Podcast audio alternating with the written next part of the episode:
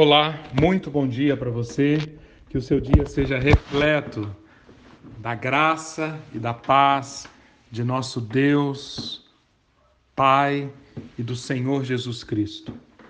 Neste nosso áudio, uh, eu desejo começar a mostrar para você o método de inteligência emocional, o método de maturidade emocional que Paulo empregou.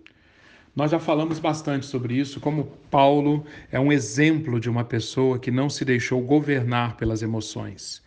Ele não se deixou limitar pelas emoções. Ele não permitiu que as emoções fossem instrumentos de idolatria na vida dele. Mas a nossa tese é de que isso não aconteceu de forma aleatória. E não aconteceu por acaso. Não. Paulo, em seu processo de discipulado, de amadurecimento, de conhecimento de Deus e do Senhor Jesus Cristo, ele foi, pouco a pouco, desenvolvendo uma capacidade de lidar com as emoções. Paulo tinha fortíssimas emoções. Seguramente ele não era um homem. Uh, com as emoções em geral suaves, tranquilas. Pelo contrário, a, a, personalidade de Paulo, que aparece no livro de Atos, no, nas cartas, é de uma pessoa intensa, uma pessoa que tinha emoções muito fortes. Mas a beleza da coisa é que, nas mãos do Espírito de Deus, Paulo desenvolveu uma disciplina, vamos chamar aqui de um método, para não permitir que a, as emoções sequestrassem a sua alma, que as emoções fizessem calar a voz do seu coração. Conforme nós falamos ontem, a, a estrutura do ser humano pode ser resumida em coração, alma e corpo. O coração, no coração, a nossa parte mais central, a nossa parte mais profunda, no coração, nós sentimos, percebemos e buscamos aceitação, reconhecimento, justificação, intimidade, eternidade. Mas essa parte nossa mais íntima, mais profunda, que é a parte visada por Deus para vir ao nosso encontro e tocar-nos. A partir do coração, nós somos influenciados, somos impactados na outra dimensão do nosso ser chamada alma. E ali nós temos nossos pensamentos, nossas lembranças, nossas expectativas, nossa imaginação, nossa memória, e nossos sentimentos. O método de inteligência emocional, portanto, empregado por Paulo, ele pode ser descrito em sete etapas. Eu vou descrever essas etapas agora para você. Esse material encontra-se nas páginas 5 e 6 da apostila de comentário de 2 aos Coríntios quero sugerir que você estude, leia e entenda cada um desses sete passos, porque nós vamos, a partir de agora, aplicar essa, essa estrutura de sete passos nas diversas passagens da segunda carta aos Coríntios. Então, é muito importante que você esteja bem firme com relação ao que são e o que significam esses sete passos. Primeiro passo, eu sinto. Paulo, como todo ser humano, sentia. Tinha diversas reações emocionais quando exposto às inúmeras circunstâncias que marcaram a sua vida. Paulo sentia tristeza, sentia. Paulo sentia ah, medo, sentia. Paulo sentia angústia? Sentia. Paulo sentia decepção? Sim. Paulo sentia ira? Sim. Enfim, ele tinha, como todos nós, uma série de reações emocionais diante das inúmeras circunstâncias que acompanharam a sua vida. Segundo elemento, eu sei. Paulo, além de sentir, ele claramente mostra nas suas cartas que ele sabia. Ou seja, isto aqui aponta para as convicções de Paulo. Aqui nós estamos falando da mente de Paulo funcionando, colocando sempre diante dele aquilo que ele sabia, não, não mera informação, mas conhecimento, saber.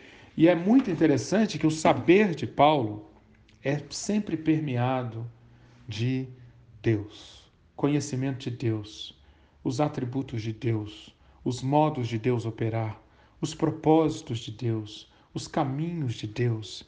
Isso permitia que Paulo trouxesse à consciência sempre atributos divinos e a realidade de um Deus que existe em três pessoas. Aqui é extremamente importante. Algo que eu quero sugerir que você pratique, pratique, pratique o tempo todo diante das circunstâncias.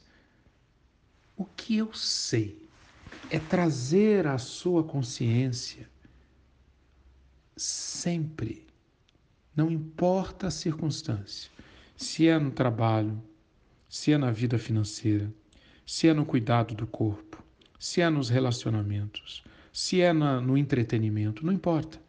Manter sempre o seu saber, as suas convicções recheadas dos, da visão do, ou da lembrança ou da consciência dos atributos de Deus. Quem é Deus? A grandeza de Deus, a majestade de Deus, a santidade de Deus, a longanimidade de Deus, a justiça de Deus. Isso tudo deve ser a base do seu saber, mas não só atributos, mas propósitos de Deus. À medida que você vai crescendo espiritualmente, você vai aprendendo quais são os propósitos de Deus. Deus é um Deus que trabalha com propósitos, seja no governo dele sobre o mundo, sobre a história, na sua vida. Eu sei propósitos de Deus. Outra característica, caminhos de Deus. Paulo sabia, Paulo sabia, eu sei. Paulo estava convicto de Deus, que Deus é um Deus que trabalha com caminhos.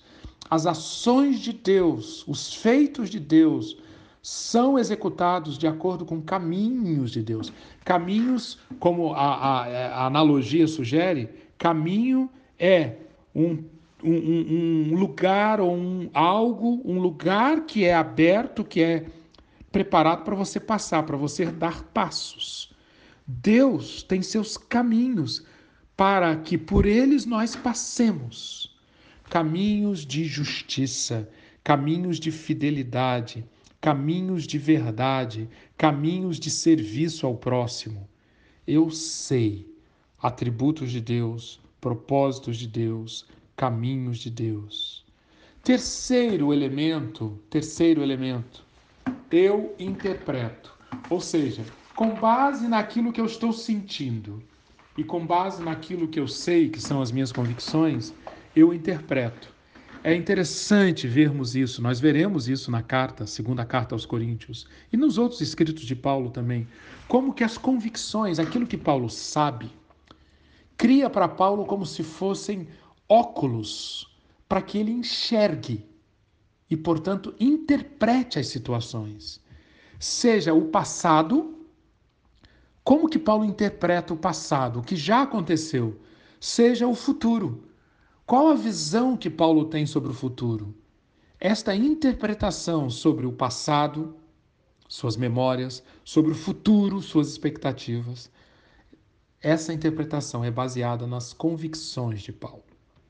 Mas tem um quarto elemento. Então, primeiro eu sei, segundo, perdão, primeiro eu sinto, segundo eu sei, terceiro eu interpreto, quarto elemento eu valorizo. Ah, Como é rico encontrarmos aqui na carta, na segunda carta aos Coríntios, como os valores de Paulo falam alto.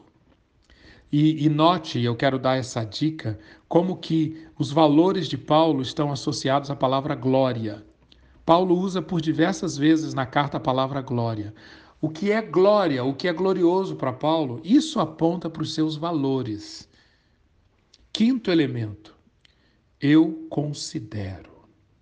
Aqui, depois que eu trouxe para minha alma, para o meu coração, o que eu sinto, o que eu sei, o que eu interpreto, o que eu valorizo, agora é a hora de do eu considero.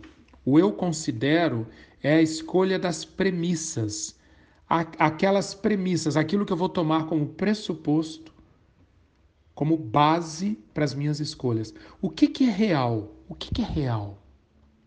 Se alguém me ofendeu, se eu observar bem, pagar na mesma moeda, pagar mal com mal, é um, é, uma, é um efeito de quem considera que, por exemplo, nós estamos entregue a nós, entregues a nós mesmos. Portanto, se o que existe no mundo depende do que eu faço apenas, do que eu, do que eu, do, do, do que eu, do caminho que eu estou escolhendo, logo, se alguém me fez o mal, eu, eu vou pagar mal com mal.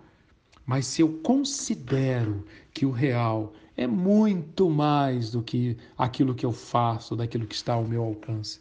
Se eu considero, por exemplo, como real uma promessa que Deus fez, minha é a vingança, eu retribuirei, diz o Senhor. Se eu considero isso, se eu levo isso a sério, a minha reação diante do mal será completamente diferente. Sexto elemento, minha consciência extremamente importante acompanharmos, e faremos isso na segunda carta aos Coríntios, como que Paulo consulta a sua consciência diversas vezes. Então, depois do eu sinto, eu sei, eu interpreto, eu valorizo, eu considero, minha consciência diz, finalmente chega ao sétimo elemento, eu escolho. As nossas escolhas, preste atenção, as nossas escolhas devem ser o efeito de toda uma cadeia de interações entre nossas emoções, nosso entendimento, nossa consciência, nossa memória, nosso coração. Entendeu? As emoções têm um papel importantíssimo, mas elas são apenas uma parte do que devemos levar em conta para definirmos a cada instante qual a palavra a ser proferida, qual a ação a ser executada. A minha escolha deve ter como base todos esses seis elementos que foram apresentados. E é isto que vai fazer a diferença entre uma escolha segundo a carne, que é um termo que Paulo usa, escolher segundo a carne, na qual as emoções governam, ou escolher segundo Deus. No escolher segundo Deus, quem governa é o Espírito. Escolher segundo Deus é fazer com que as emoções não governem. Pelo contrário, elas sejam governadas. Eu quero sugerir, por exemplo, que você leia 2 aos Coríntios, capítulo 1, versículo 17. Paulo diz: Ora, determinando isto, terei porventura agido com leviandade, ou ao deliberar, acaso delibero segundo a carne, de sorte que haja em mim simultaneamente o sim e o não? Entendeu? Deliberar segundo a carne, uma das formas de deliberar segundo a carne é reagir com base apenas nas emoções. Mas deliberar segundo o espírito é levar em conta tudo, todo esse caminho que passa pelas emoções. Eu sinto, mas que envolve também as convicções, eu sei, eu interpreto, eu valorizo, eu considero e a minha consciência diz. Leia também 2 Coríntios 5,16. Assim que nós, daqui por diante, a ninguém conhecemos segundo a carne. E se antes conhecemos segundo a carne, já agora não conhecemos deste modo. Conhecer segundo a carne é deixar que as emoções governem. Segundo aos Coríntios 10, versículo 3, porque embora andando na carne, não militamos segundo a carne. De... Não militamos segundo a carne, mas militamos segundo o Espírito. Esta esta questão, segundo a carne, segundo o Espírito segundo a carne, segundo o espírito. Essa questão que vai aparecer tantas vezes nessa segunda carta aos Coríntios. E eu gostaria então que você revisse esses pontos, revisse esses itens, verificasse se entendeu bem. Se não entendeu, mande um WhatsApp para mim e eu vou ter o maior prazer em responder e em esclarecer. Por quê? A partir do próximo áudio, nós vamos aplicar esses sete passos, esses sete elementos do método de inteligência espiritual, de inteligência emocional de Paulo, para enxergarmos esses sete elementos, esses sete passos em ação, diante das, das situações altamente desafiadoras pelas quais o apóstolo passou, narradas na segunda carta aos Coríntios. Espero então estar com você amanhã para mostrar esses sete passos aplicados, a começar do capítulo 1 de 2 aos Coríntios. Espero, espero então você amanhã. Que Deus abençoe ricamente o seu dia, enchendo-o de paz e de graça. Amém.